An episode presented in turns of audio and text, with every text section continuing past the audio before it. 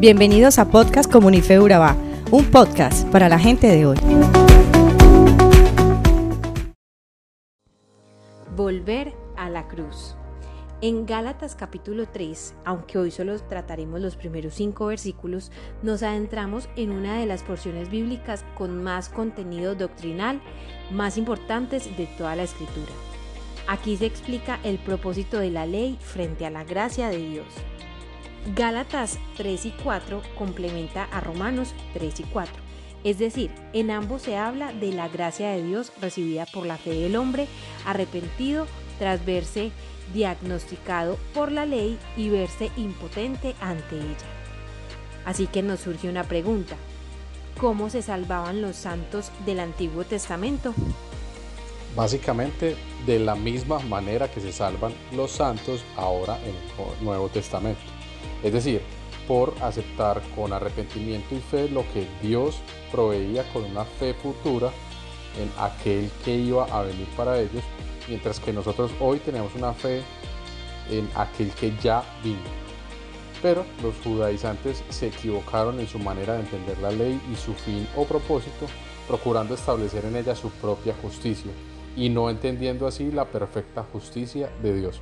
En Gálatas 3, los primeros tres versos, vemos frases durísimas, quizás las más duras del apóstol Pablo a las iglesias de Galacia, donde les reprende por su insensatez al permitir que los desviaran de la verdad del Evangelio de Jesús. Pablo estaba conmocionado, estaba realmente enojado al ver cómo los Gálatas desviaban su enfoque. La palabra insensato deriva de la mente. Por eso Pablo quiso decirles que no estaban usando la mente, sino que se habían vuelto necios e insensatos.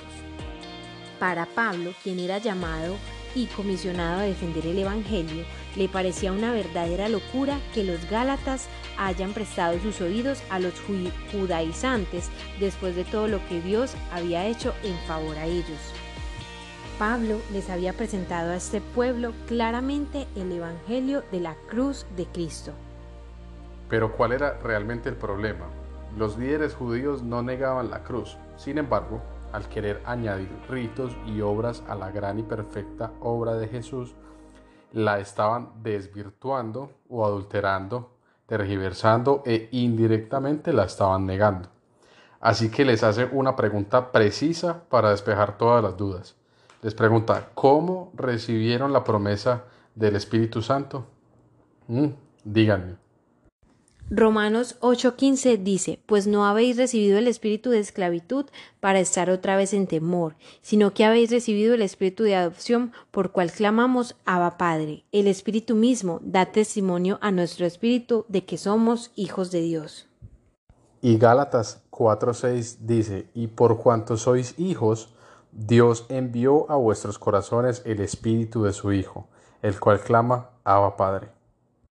En ninguna parte de la Biblia, ni aun en el Antiguo Testamento, se dice que alguien haya recibido el Espíritu Santo por la observancia y cumplimiento de la ley mosaica.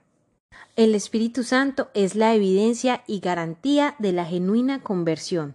Los Gálatas pensaban que los comienzos espirituales podían consumarse por los medios carnales. Tremendo error y contraste pensar algo así.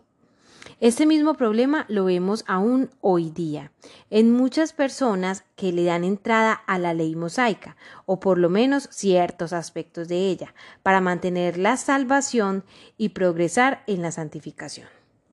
El Espíritu Santo fue quien llamó a estos Gálatas y los convirtió de enemigos e hijos de ira a reconciliados hijos de Dios. A través de la predicación fiel del Evangelio fue quien los trajo a Cristo y quien además vivía y oraba en ellos, para precisamente hacer que Cristo, quien crucificó con él la ley, fuera formado en ellos para una santificación progresiva. Y ahora ellos iban a volver a una ley que precisamente los diagnosticaba y les mostraba su incapacidad para poder cumplirla.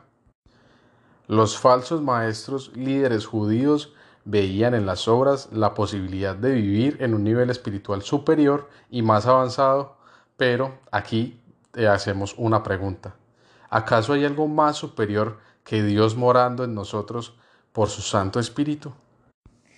Pablo no podía creerse ni imaginarse que los creyentes de la iglesia de Galacia se dejasen tan fácilmente engañar y por eso lanzó en el versículo 3 una segunda pregunta retórica para reprenderlos fuertemente.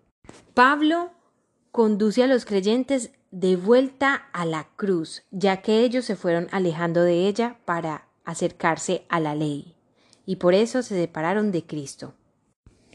Cuando Pablo en el capítulo 4 al 5 dice, han padecido o experimentado cosas en vano, no solo alude a cosas malas, persecución, rechazo social, exclusión, sino también a cosas positivas como salvación, justificación, regeneración y el ser sellados por el propio Espíritu Santo de la promesa. Y para todo esto ellos han pagado un alto precio. Ahora, ¿no serviría de nada Hechos 14:22 dice, confirmando los ánimos de los discípulos, exhortándoles a que permaneciesen en la fe y diciéndoles, es necesario que a través de muchas tribulaciones entremos en el reino de Dios. Así que para recibir y ser parte del Evangelio tuvieron que padecer mucho, y eso los llevó a ser privilegiados por participar de los padecimientos de Jesús, su Señor y Salvador. Pero si ahora Jesús y su sacrificio no les basta, entonces todo fue en vano. ¿Qué maravillas hacía Dios entre los Gálatas según el versículo 5? Pablo habla de señales, milagros y prodigios que Dios obraba en medio de ellos, y no lo hacía a través de hombres que obraban mediante la ley y se afanaban por cumplirla y observarla.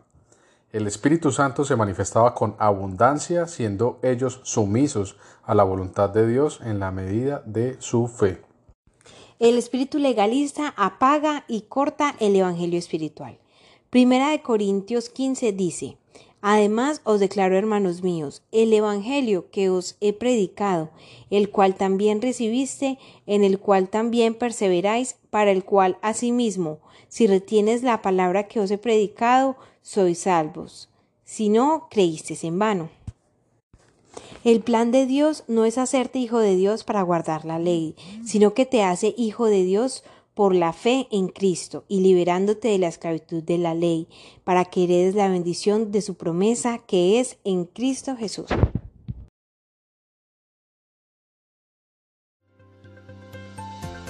Somos Comunife Urabá, un lugar para la gente de hoy. Síguenos en redes sociales como Comunife Urabá y en la web www.comunifeurabá.com. Allí encontrarás todo un contenido digital reservado de parte de Dios para ti. Nuestras reuniones miércoles 7 y 30 pm, toda una experiencia de oración y domingos 9 y 30 am destacamos la importancia de Dios en nuestra vida al compartir en familia. Te esperamos.